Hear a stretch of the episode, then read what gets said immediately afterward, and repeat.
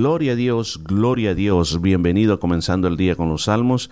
Te saluda Morri Velázquez y te dice bienvenido a la palabra que Dios tiene para ti en un día como hoy, totalmente nuevo. Y nos toca el Salmo número 82, Salmo de Asaf. Hoy estamos con el salmista Asaf, deleitándonos con esta palabra hermosa de Dios. Y el título del Salmo se llama Se implora justicia. Dios está en la reunión de los dioses en medio de los dioses juzga. ¿Hasta cuándo juzgaréis injustamente y aceptaréis las personas, las personas de los impíos?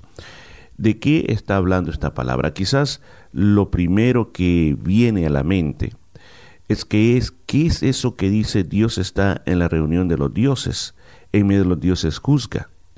La primera pregunta que puede venir a nuestra mente es es que ¿acaso existen otros dioses?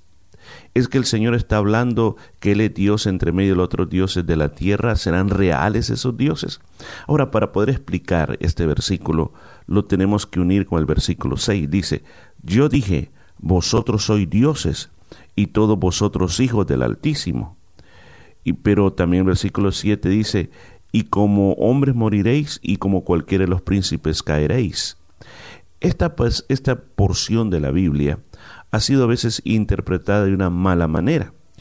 De la manera de que hasta cierto punto se habla y teoría de ciertos grupos que van a creer de que el hombre está en un proceso para convertirse en un dios y que al final en un dios, al final cuando muramos eh, vamos a heredar planetas, los cuales nosotros vamos a ser el dios de ese planeta. Eh, me refiero exclusivamente a la doctrina mormona, que eso es lo que cree que nosotros eh, somos dioses y que un día vamos a llegar a ser igual que Dios. Pero lo que está hablando aquí la palabra de Dios está hablando de algo muy, pero muy, podemos decirle, algo muy literal de esta tierra. Porque otra teoría también que existe es también de pensar, eh, decir de que, bueno, usted sabe que eh, aquí está hablando de los ídolos falsos, que Dios es Dios entre medio de los ídolos falsos. Mire, vamos a comenzar diciendo esto. La palabra que se ocupa para Dios en esta porción de la Biblia es Elohim. Elohim, ese es el, nombre que se le está dando a Dios en esta porción. Y cuando dice dioses, está hablando de Él, Él, Él, Él, que es una forma muy cortita, pequeña de decir Dios. Ahora, la palabra este Dios eran, eh, eh, o llamémosle más exactamente, la palabra Él era ocupada no solamente para referirse a ídolos falsos, sino que era también aplicada a los jueces. Un juez es un él. Por ejemplo, el nombre Daniel. Daniel está compuesta por dos palabras, la palabra Dan y la palabra él, Daniel. ¿Y qué quiere decir el nombre Daniel? Dios es mi juez. Ahora, en, en, el pueblo de Israel y en muchos pueblos de, de aquella época del Medio Oriente, un juez, por su poder que tenía entre dar vida o dar muerte, era considerado como un dios. Era considerado en el aspecto que él podía librar a una persona de, de algo que lo acusaban o podía condenar a una persona a la muerte. Entonces, por su trabajo, era considerado como un dios. Ahora, ¿qué otro argumento tenemos para reforzar y para explicar este texto bíblico? Jesús ocupó esta porción del Salmo 82 en una ocasión. Y quiero leerle en San Juan capítulo 10 versículo 34. Dice, Jesús respondió, en sus propias escrituras está registrado que Dios les dijo a ciertos líderes del pueblo, yo digo que ustedes son dioses. Escuchó, me gusta mucho esta versión que se llama Nueva Traducción Viviente que aclara bien esto. Dice, yo digo que ustedes son dioses.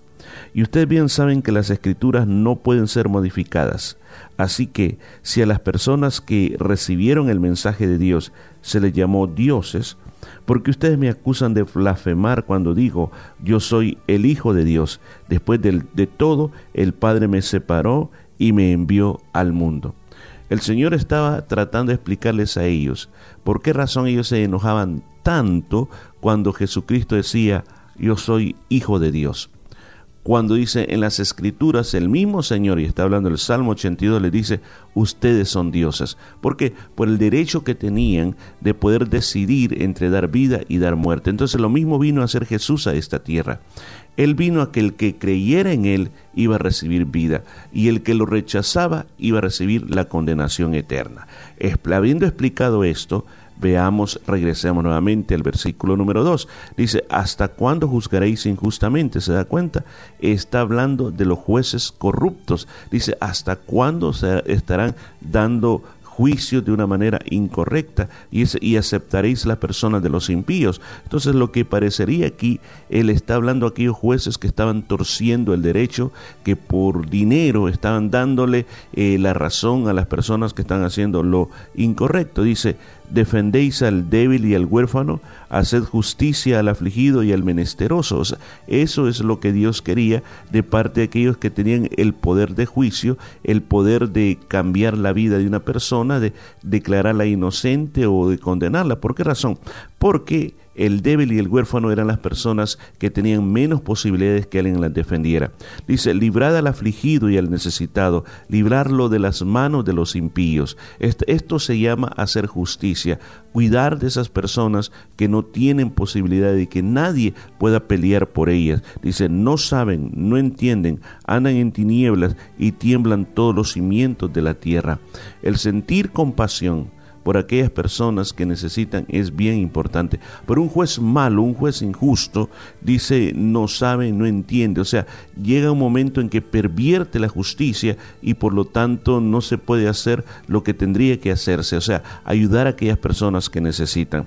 Versículo 6 ya lo expliqué, yo dije, vosotros sois dioses y todos vosotros hijos del Altísimo. O sea, ¿de quién venía? ¿De quién venía? Esa autoridad para juzgar venía de parte de Dios. Pero dice, como hombres moriréis. Le está diciendo eh, en este canto a todos, a todos aquellos que tienen ese poder de dar vida, de dar muerte a través de la justicia, les está diciendo, no se olviden que son hombres. No se olviden que también ustedes pueden estar en una situación semejante, en una situación igual. No se olviden de esas cosas, por lo tanto, hagan lo correcto, porque dice, y como cualquiera de los príncipes caeréis. Aún más, esta palabra se dirigía a todos aquellos gobernantes del alrededor, que también los reyes se consideraban como dioses, se consideraban como inmortales. Por ejemplo, los egipcios, los egipcios, ellos se consideraban que eran descendientes directos de dioses, por ejemplo, del sol, un ejemplo. Y ellos pensaban que inclusive no iban a morir, pero morían. Y cuando morían les ponían todas sus cosas, porque pensaban que ellos en la otra vida iban a, a llevar sus esclavos, sus posesiones, todo lo que ellos tenían. Pero simplemente a pesar del poder que tenían, un día morían y ya no podían hacerlo más. Luego dice, levántate, oh Dios, juzga la tierra, porque tú heredarás todas las naciones. Al final pone ese punto, pone el punto de mirar, de mirar hacia Dios, que Él es, el, él es Elohim, Él es el verdadero Dios de dioses, Él es el que tiene el verdadero poder. Los humanos solamente somos humanos. ¿Qué lección nosotros podemos aprender de esto? Bueno, la primera, que, la primera cosa que yo aprendo de esto es lo siguiente. Veo que ante cualquier situación, quien tiene la última palabra es Dios. A ti te pueden acusar de muchas cosas, a ti te pueden señalar, pero si tú has hecho lo correcto, Dios es el que te levanta. ¿Se acuerda de Daniel cómo lo, lo acusaron falsamente de que él estaba pidiendo, o sea, Daniel no fue una acusación falsa, sino que Daniel cuando se dio aquel edicto, aquel edicto de que no se debería pedir a ningún otro Dios, y él pidió a Dios. Entonces dice, él fue echado a los, a los leones, o sea, sus enemigos, sus enemigos querían levantar acusaciones contra él porque le tenían envidia, lo querían destruir. Él era una persona íntegra y ellos eran corruptos. Entonces por eso tenían que quitarlo de en medio. Pero Dios lo libró de la misma boca de los leones. Yo creo que este día usted tiene que pensar, cualquiera que sea situación, su situación, Dios es el único juez. La segunda gran lección que aprendo es de que muchas veces nosotros tomamos la silla del juez. ¿Para qué? Para condenar a nuestros hermanos, a nuestros amigos. O sea, eh, emitimos juicios, sí. Casi siempre estamos emitiendo juicios sobre las personas, como son, qué es lo que hacen, porque son así. Y, y, en base a ese juicio que emitimos los condenamos, en base a eso decimos va a ser antipático para mí, va a ser cercano para mí, y criticamos y, y nos portamos a veces de una manera incorrecta. Pues aquí está diciendo de que, ¿para qué voy a juzgar yo si, si yo soy también un mortal? O sea, el único que tiene poder de juzgar, como dice Asaf al final, es Dios. Dios es el que juzga la tierra. Dice, levántate, oh Dios, juzga la tierra. Él es el juez. Si las personas están haciendo algo incorrecto, déjeselo a Dios. Él es el juez. Él es el que va a dar lo que tiene que dar, no nosotros. Nosotros no tenemos que tomar el papel de Dios. Simplemente dejemos que Él juzgue a las personas. Si hay algo que, que no nos gusta, recuerde lo que dice el apóstol Pedro, que entre hermanos tenemos que tener ferviente amor. Y ese ferviente amor, la palabra ferviente quiere decir estirarse a lo máximo. El amor que uno tiene que sentir por las personas tiene que llevarse más allá de lo que yo siento, más allá de lo que mis emociones o lo que estoy viendo me dicen, sino que simplemente pienso de que un día yo puedo cometer los mismos errores y yo voy a necesitar misericordia. Así que vamos a dejar hasta aquí, vamos a orar, Padre. Este día te damos gracias por este salmo de Asaf. Te pido que nos ayudes y nos ayudes a entender, Señor, en primer lugar, de que tú es el que nos defiende de las injusticias. Y Señor, en segundo lugar, ayúdanos, Señor, a que un día como hoy, pues aprendamos a no juzgar a las personas y que si hay cosas que no nos gustan, simplemente callemos y que te dejemos solamente a ti el juicio, porque tú eres el justo juez de toda la tierra. En el nombre de Jesús le hemos pedido.